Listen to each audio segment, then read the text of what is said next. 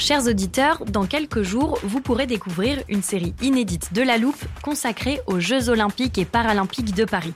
À trois mois de la cérémonie d'ouverture, on s'est demandé comment réussir ces JO. Les transports sont-ils prêts à affronter les milliers de touristes? Le dispositif de sécurité est-il suffisant? L'enthousiasme sera-t-il finalement au rendez-vous? Pour répondre, on plonge durant cinq épisodes dans les archives des éditions précédentes, accompagnés des journalistes de l'Express. C'est à retrouver à partir du 13 mai sur toutes les plateformes d'écoute. Ready to pop the question? The jewelers at BlueNile.com have got sparkle down to a science with beautiful lab-grown diamonds worthy of your most brilliant moments. Their lab-grown diamonds are independently graded and guaranteed identical to natural diamonds, and they're ready to ship to your door. Go to Bluenile.com and use promo code LISTEN to get $50 off your purchase of $500 or more. That's code LISTEN at Bluenile.com for $50 off. Bluenile.com code LISTEN.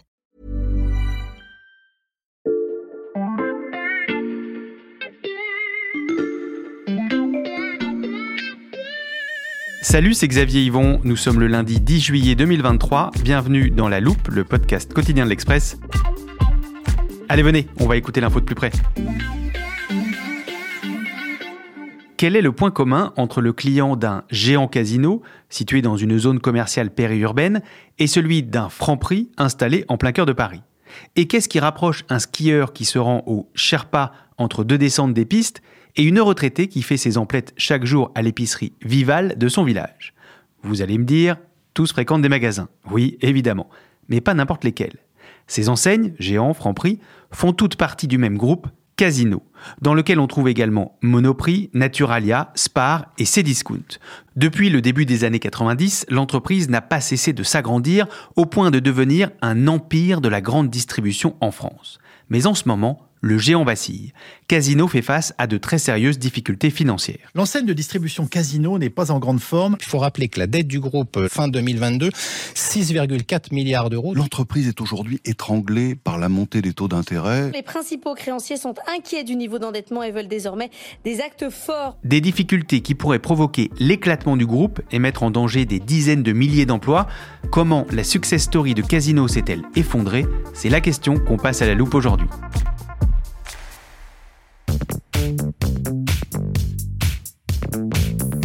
À la rédaction, on a une journaliste qui adore raconter les petites histoires et les grandes sagas du capitalisme français. J'accueille Béatrice Mathieu, grand reporter au service économie. Salut Béatrice. Salut Xavier. Béatrice, tu les fais où tes courses, toi? Bon, alors chez Franprix ou des fois Monoprix.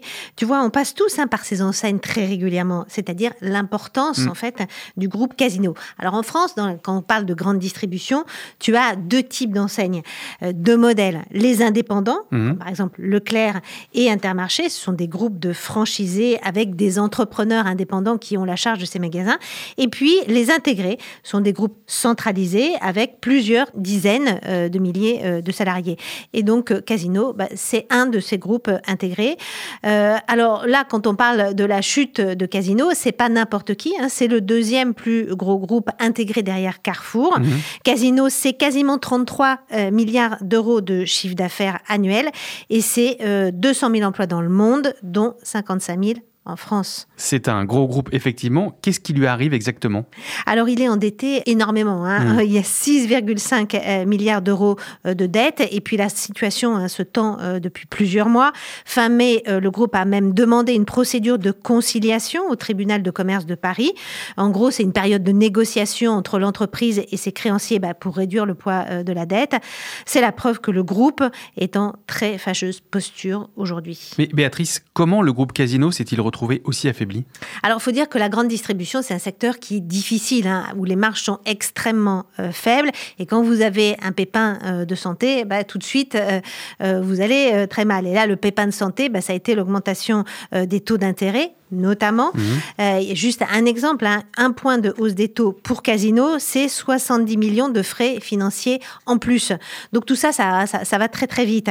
Et puis concernant euh, Casino, euh, il, avait, il avait en fait des, des failles qui lui étaient très propres et qui ont été pointées depuis très longtemps. Dès 2015, en fait, il y avait un rapport de Muddy Waters, c'est qui est un fonds spéculatif américain qui enquête sur les entreprises cotées qui sont en difficulté et il dénonçait à l'époque un endettement trop élevé, une structure trop complexe et une gouvernance opaque. Et ces critiques, elles sont justifiées?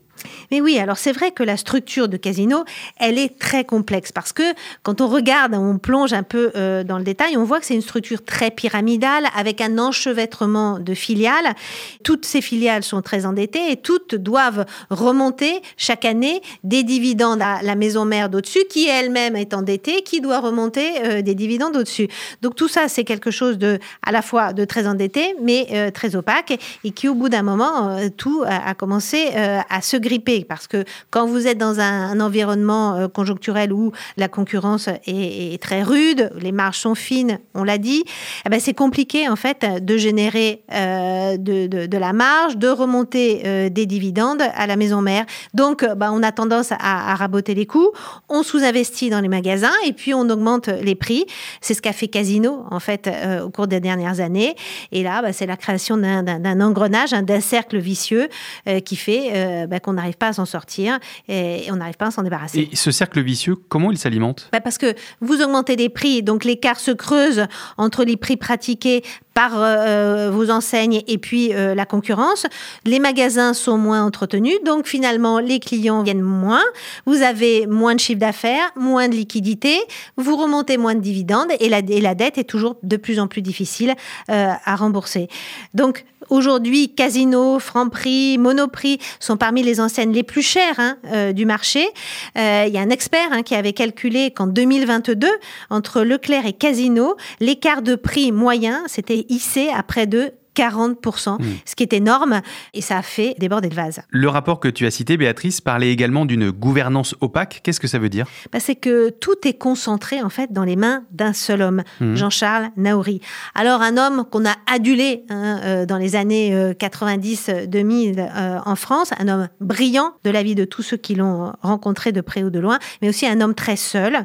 Et l'histoire bah, de la chute de Casino, c'est avant tout l'histoire de la chute de cet homme. Et pas n'importe quel homme, vous allez l'entendre, l'échec de Jean-Charles Naouri, ce n'est pas seulement la fin d'une époque pour l'entreprise, c'est toute une page de l'histoire du capitalisme français qui se tourne.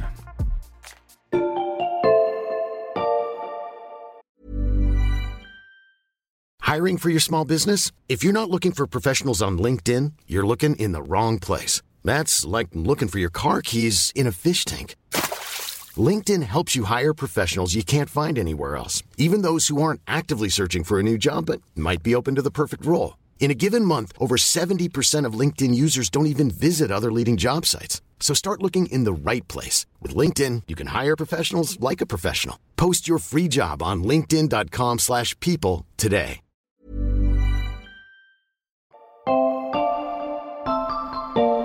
Alors si je te parle de Geoffroy Guichard, Xavier, à quoi ça te fait penser Ouais, c'est facile, c'est le stade de foot de l'AS Saint-Etienne. Oui, mais pas uniquement. hein. Alors, Geoffroy Guichard, c'est aussi et surtout le fondateur du groupe Casino à la toute fin du 19e siècle. hein. Un groupe familial dirigé euh, ben, par la suite par les héritiers euh, jusqu'en 1992. hein. Le dernier héritier s'appelait Antoine Guichard et c'est lui qui vend Casino à Naouri. Avant cette reprise du groupe dans les années 90, quel est le parcours de Jean-Charles Naouri Alors Naouri, en fait, c'est euh, un personnage de roman. Il est né euh, en Algérie, euh, il a grandi dans le sud de la France, élevé par sa mère qui était célibataire à l'époque, et puis il a un parcours scolaire incroyable.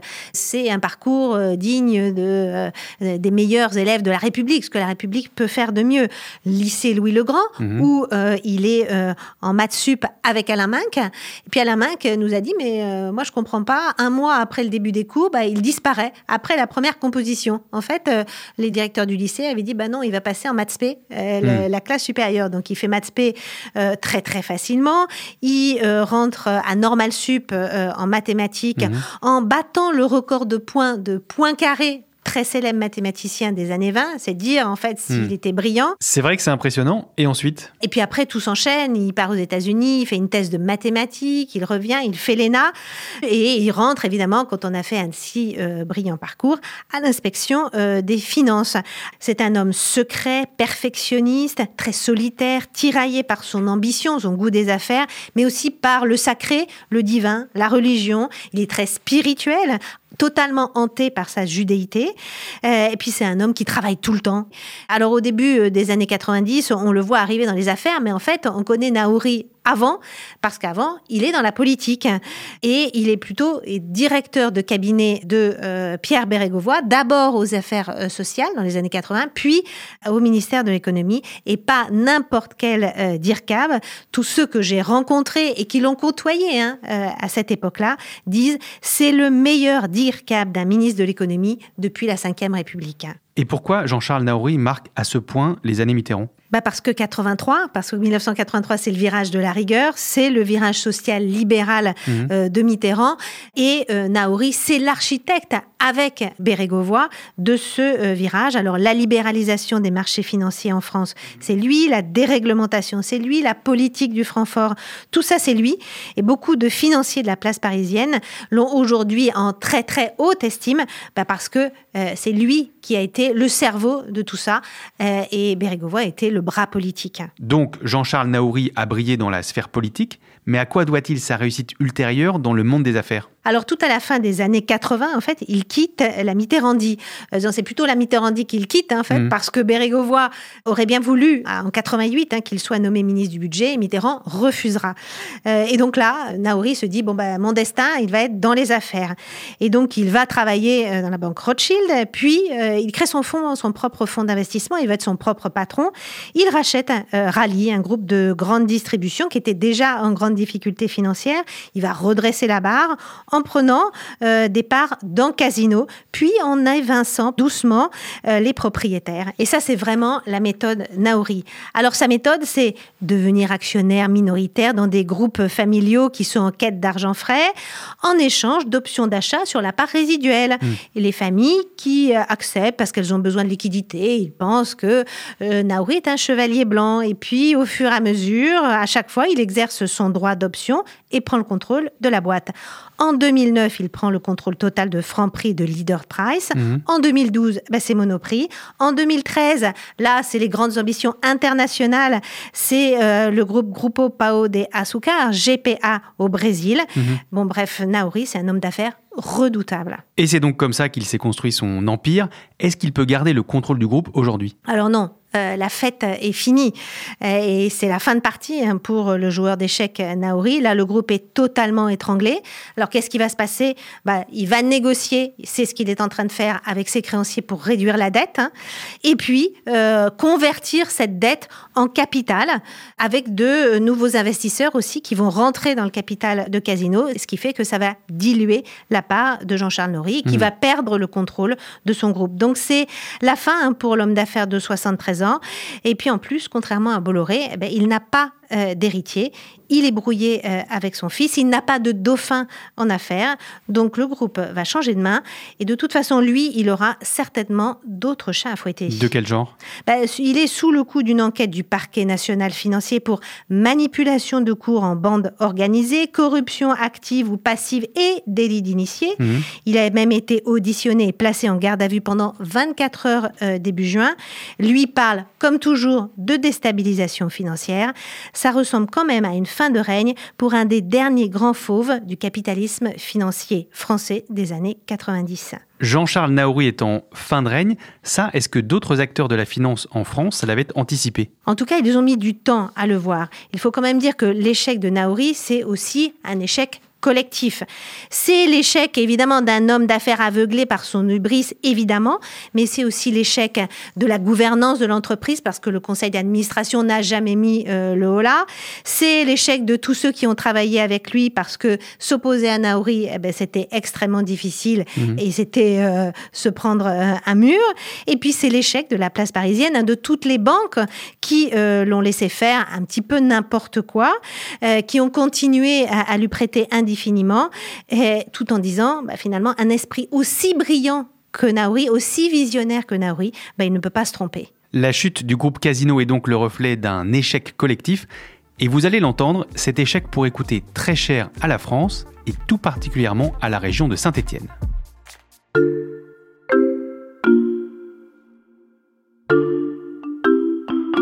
Béatrice, tu l'as dit, Jean-Charles Naouri cherche de nouveaux investisseurs pour monter au capital du groupe Casino. Est-ce qu'il y a déjà des candidats? Oui, il y a beaucoup de monde. Et en fait, c'est euh, un changement de, monde d'ailleurs dans le capitalisme, parce qu'on voit Naouri euh, s'effacer pour euh, voir les nouveaux titans du capitalisme français arriver. Et le premier, bah, c'est le milliardaire tchèque Daniel Kretinsky, qui mhm. s'est associé avec Marc Ladrette de la Charrière, un vieil ami de Naouri. Lui, c'est le patron de, de Fimalac. Alors Kretinsky, on le connaît, hein. Mhm. il est déjà le premier actionnaire de Fnac Darty, il est euh, dans le monde, il, a, il est en train de construire un groupe de presse et d'édition. Puis alors de l'autre côté, il y a un boys band, hein. euh, c'est un trio, les 3 F, composé de Moise Alexandre Zouari, lui il est déjà propriétaire de Picard, mhm. de Xavier Niel, voilà, c'est il, y a des fris. Et du banquier Mathieu Pigas. Et que ce soit les 3F et euh, Kretinsky, ils sont prêts aujourd'hui à mettre 900 millions d'euros sur la table. Hmm. Et puis alors, il y a tous ceux qui sont en embuscade, hein, euh, les géants de la distribution. Il y a Intermarché qui a déjà proposé euh, de reprendre 180 magasins. Et puis Carrefour, hein, l'ennemi Carrefour, qui se dit que peut-être, euh, quand le plat repassera, il pourrait bien gratter quelques miettes. Et concrètement, que faut-il attendre de ces offres? Euh, Alors, le groupe va probablement, à terme, être euh, démantelé. Mhm. Le processus, faut dire qu'il est déjà entamé hein, depuis plusieurs temps, parce que Casino était obligé de réduire sa dette. Donc, au fur et à mesure ces, des dernières années, ils ont vendu des actifs. Et ces derniers jours, Casino a, annoncé qu'il mettait en vente GPA, le groupe de distributeurs brésiliens, mhm. Exito, un groupe argentin. Et il s'est déjà euh, délaissé aussi de sa participation dans Asahi, une autre entreprise brésilienne. Alors, il y a des pépites, hein, notamment euh, Monoprix, et tout le monde va vouloir se jeter dessus. Est-ce que ça va avoir un impact sur l'emploi? Je me souviens que tu disais tout à l'heure que Casino, c'était 200 000 salariés. Alors, c'est 200 000 emplois, dont 55 000 en France. Hmm. Alors, à première vue, on se dit, voilà, il va y avoir des destructions de postes et notamment d'emplois peu qualifiés dans les magasins. C'est pas là que le risque est le plus important parce que même si une enseigne change de nom, finalement, les caissières, les bouchers, ceux qui sont dans les entrepôts euh, vont, vont rester, d'autant que Casino avait déjà une politique très euh, maigre euh, d'emploi. Hmm le gros risque, il est au siège de l'entreprise, il est à Saint-Étienne. Saint-Étienne, la ville du fondateur, Geoffroy Guichard. Oui, parce que Saint-Étienne, c'est Casino et Casino, c'est Saint-Étienne. Alors euh, là-bas, euh, Casino fait euh, emploi directement 3000 personnes et c'est quasiment trois fois plus hein, quand on compte tous les emplois indirects. Donc c'est considérable pour la région, sachant qu'elle a déjà été victime de la désindustrialisation et de la fermeture du bassin houillé. Donc perdre Casino, c'est un gros sujet d'inquiétude pour Saint-Étienne. Et donc ce dossier Casino, Béatrice, j'imagine qu'on le suit de très près à Bercy. Oui, ça inquiète évidemment au ministère de l'économie. C'est pour ça que Casino, dans euh, le cadre de la procédure de conciliation, a obtenu le report de toutes les taxes et les impôts euh, en tout genre. Alors moi, je voudrais finir hein, cette mmh. par une chanson, hein, celle de Bernard Lavillier, Saint-Étienne. Alors je vais pas chanter, mais ça commence comme ça. On n'est pas d'un pays, mais on est d'une ville. Eh bien moi, aujourd'hui, je suis de Saint-Étienne. Du Bernard Lavillier pour terminer ce podcast sur Casino. Merci Béatrice de Saint-Etienne. Au revoir Xavier. Béatrice Mathieu, tu es grand reporter au service économie de l'Express. Toutes tes analyses et tes récits sur le capitalisme français sont à lire dans l'Express et sur l'express.fr. Si vous n'êtes pas encore abonné, il vous suffit de cliquer sur le bandeau rouge sur le site. Profitez-en, cela ne vous coûtera qu'un euro le premier mois en ce moment. Quant à la loupe, un nouvel épisode est disponible chaque matin dès 6h, alors n'hésitez pas à nous suivre sur votre plateforme d'écoute favorite comme Apple Podcast, Ou Spotify. Vous pouvez aussi nous laisser un commentaire et nous mettre des étoiles. Cet épisode a été écrit par Mathias Pengili, monté par Marion Gallard et réalisé par Jules Cro. Retrouvez-nous demain pour passer un nouveau sujet à la loupe.